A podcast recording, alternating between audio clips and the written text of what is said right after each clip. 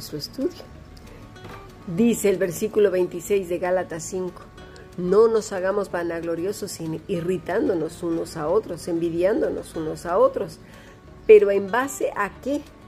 Pues en base al que una persona que produce el fruto del Espíritu Santo como consecuencia de vivir apegado a Cristo, pues entonces no podemos andar en vanagloria. Observa bien entonces ese versículo. Habla de la vanagloria de los que les gusta ser vistos, servidos y admirados, que gustan de sentarse al frente y que les den lo mejor de lo mejor, aunque sus congregantes estén muriendo de hambre.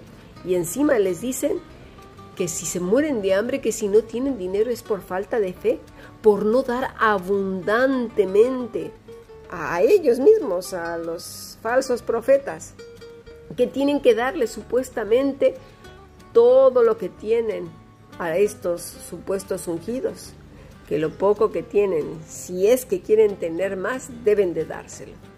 Usan el nombre y la vida de Elías, Eliseo, la viuda en el templo para extorsionar, robar, maltratar, patear a los que no tienen nada, a las ovejitas del Señor diciendo que Dios les va a dar más si se los dan a ellos. Imagínense. Eso es torcer las escrituras, eso es robar, es destruir. Eso nunca, nunca dijo Jesús. Jamás se sirvió de alguien ni enseñó esto como una norma. Dice el versículo 18, ¿puede el buen árbol dar malos frutos ni el árbol malo dar frutos buenos? Todo árbol que no da buen fruto es cortado y echado en el fuego. Así que por sus frutos los conoceréis.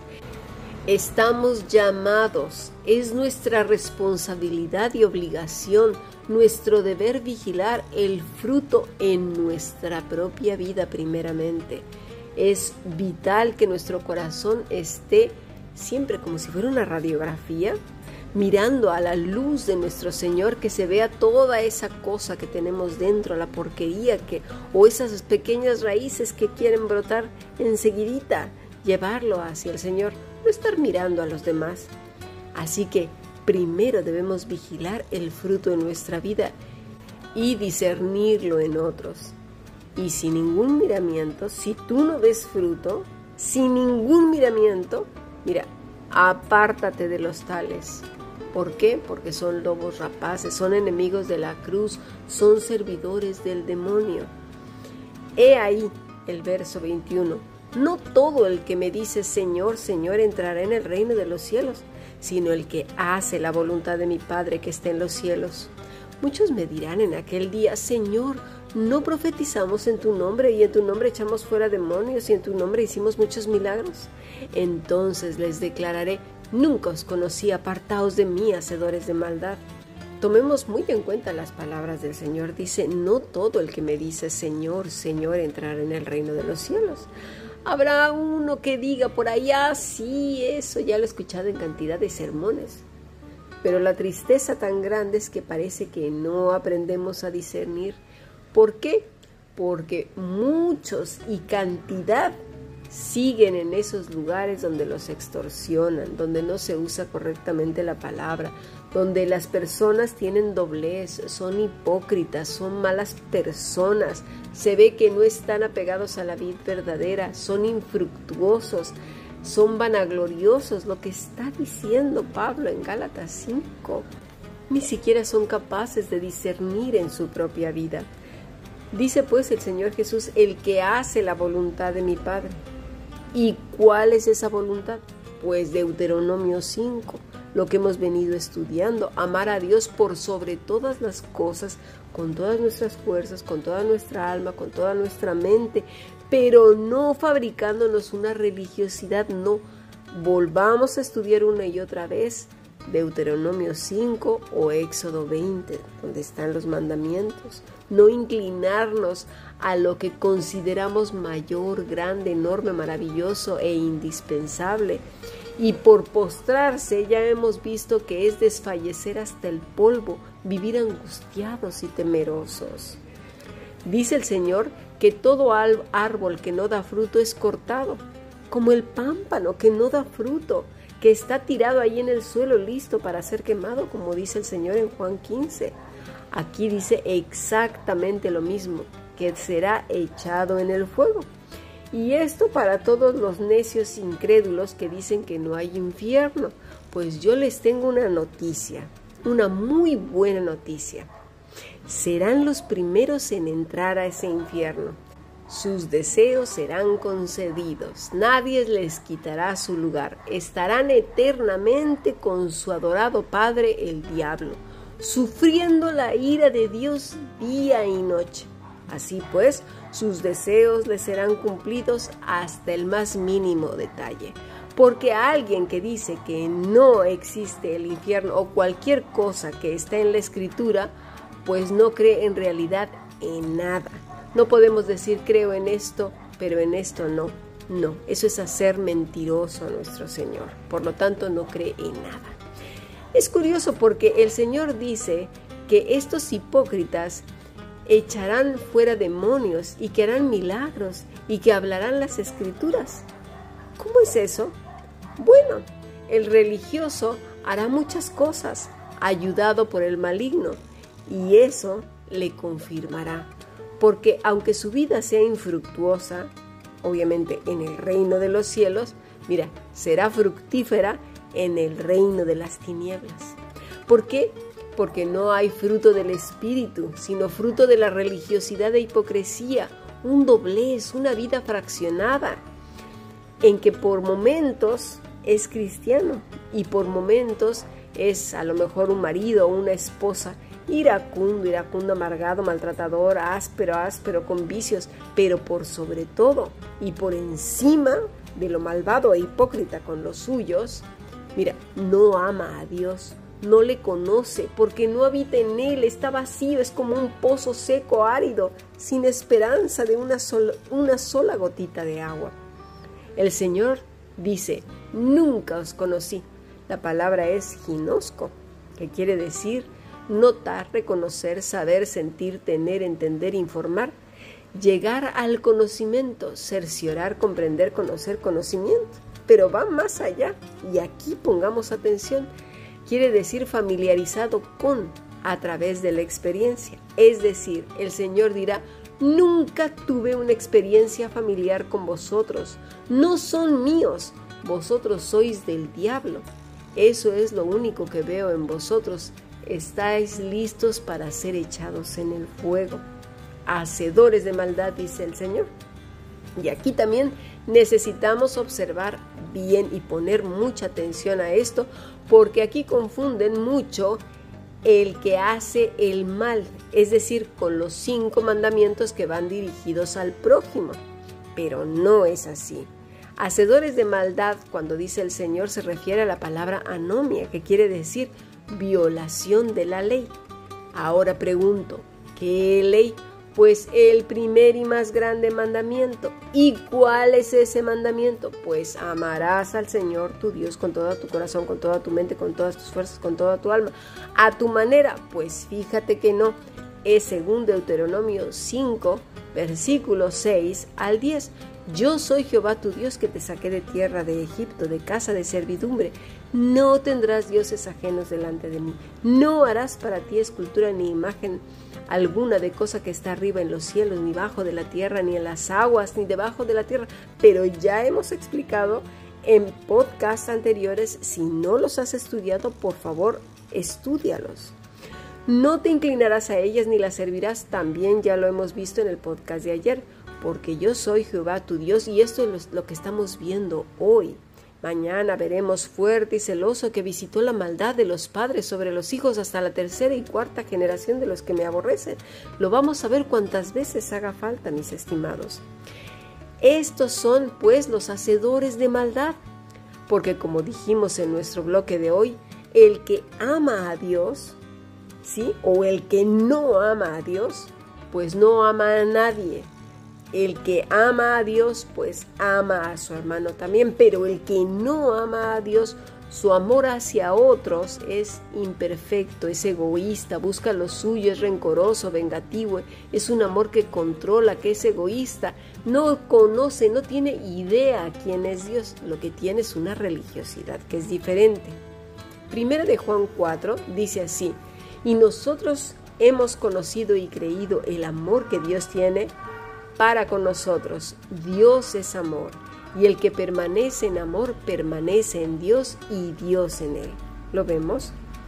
No es hacedores de maldad en el sentido del pecado al prójimo, es en el sentido correcto, hacia Dios, que no le aman, que no le adoramos como Él dice. De ahí tanto hipócrita queriendo quedar bien con los hombres para que se note que es cristiano, pero no aman a Dios porque si amaran a Dios no necesitarían demostrar nada. Todo fluiría de manera completamente natural porque es el Espíritu Santo que está obrando en la vida de la persona. ¿Por qué? Porque vive apegado a la vida verdadera, que es Cristo. Sería exactamente como Cristo mismo, porque, porque está apegado a Él porque se ama a Dios verdaderamente cuando se conoce a Cristo, cuando permanecemos en Él, cuando nos parecemos a Él. Y es así que somos ahora sí de Él, su familia, sus hijos, sus siervos, sus amigos, y Él nuestro amo, nuestro Dios, nuestro Rey, nuestro Padre. Y nosotros no tenemos nada que hacer sino ser en Cristo que sea Cristo en nosotros más y más y nosotros menos menos. Primera de Juan 4:19 así, nosotros le amamos a Él porque Él nos amó primero. Tengamos siempre esto presente, Él nos amó primero. Dice pues en Deuteronomio 5:9, yo soy tu Dios. Él no es propiedad de nadie, nosotros somos su propiedad, comprados con la sangre del cordero.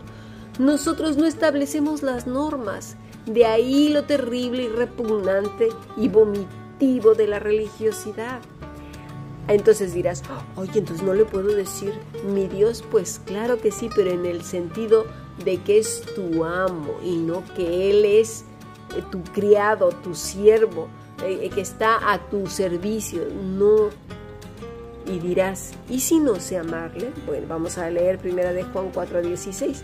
Y nosotros hemos conocido y creído el amor que Dios tiene para con nosotros.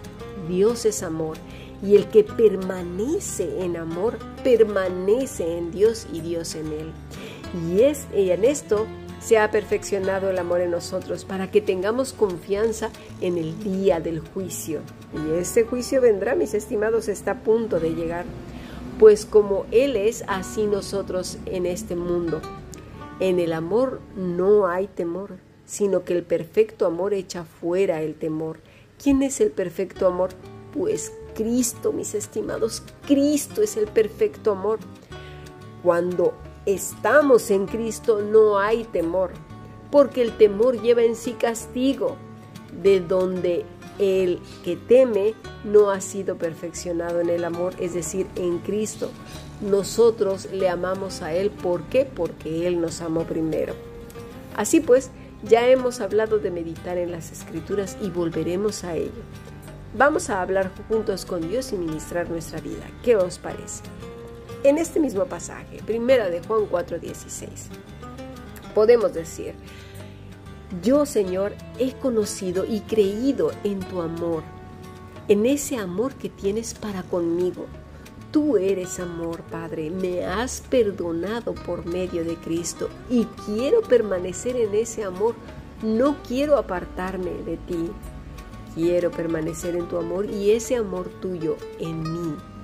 Que juntos, Señor, sigamos en esta vida caminando, yo contigo y a tu servicio. Y en esto, Señor, sé que se ha perfeccionado el amor en mí, en que Cristo en que yo permanezco en Cristo, que dependo de Él. Y en ese amor en Cristo no, no hay temor, no tengo por qué temer. Ese perfecto amor que es Cristo echa fuera cualquier temor. ¿Por qué? Porque yo me inclino, me postro ante ti. Señor, ayúdame a permanecer sé que tú me has amado primero y no al revés. Mira, cuando dice en el amor no hay temor, la palabra es fobos, quiere decir alarma, susto, pero también temer. Pero hay más, respeto, respetuoso, reverencia. Esa es de la que habla el Señor en Deuteronomio 5.8. No harás para ti escultura ni imagen alguna de cosa que está arriba en los cielos, ni abajo en la tierra, ni en las aguas debajo de la tierra. No te inclinarás a ellas ni las servirás, porque yo soy Jehová tu Dios fuerte y celoso. Si estamos en su amor, ¿cómo podemos volver a servir y temer a los ídolos? A desmayar o desfallecer hasta el polvo. ¿Cómo? Por eso es tan importante mirar a Cristo día y noche. Si no, en un momento ya estaremos por un camino diferente, extraño, oscuro, y otra vez tendidos a los ídolos, a los dioses ajenos, a las religiosidades y a nuestros propios caminos. Así pues, en el amor no hay temor. ¿En qué amor? En Cristo sino que el perfecto amor que es Cristo echa fuera el temor, es decir, el querer, el, el pretender siquiera reverenciar o tener temor y temblor por las circunstancias aún más terribles, sino ir directo a la cruz y caer a los pies del Señor y decirle, Padre, mis enemigos se han multiplicado, pero tú eres mayor que cualquier cosa, tú eres mi refugio y mi deleite. Estoy en aflicción, pero solamente en ti encuentro refugio. Tú eres mi defensor. En ti encuentro consuelo y fortaleza. Tú eres mi reposo y mi descanso. Es así pues que podemos usar la escritura siempre y siempre para ministrar nuestro corazón. Sigamos aprendiendo y permaneciendo en el amor. Y ese amor es Cristo Jesús. Bendiciones. Sigamos aprendiendo.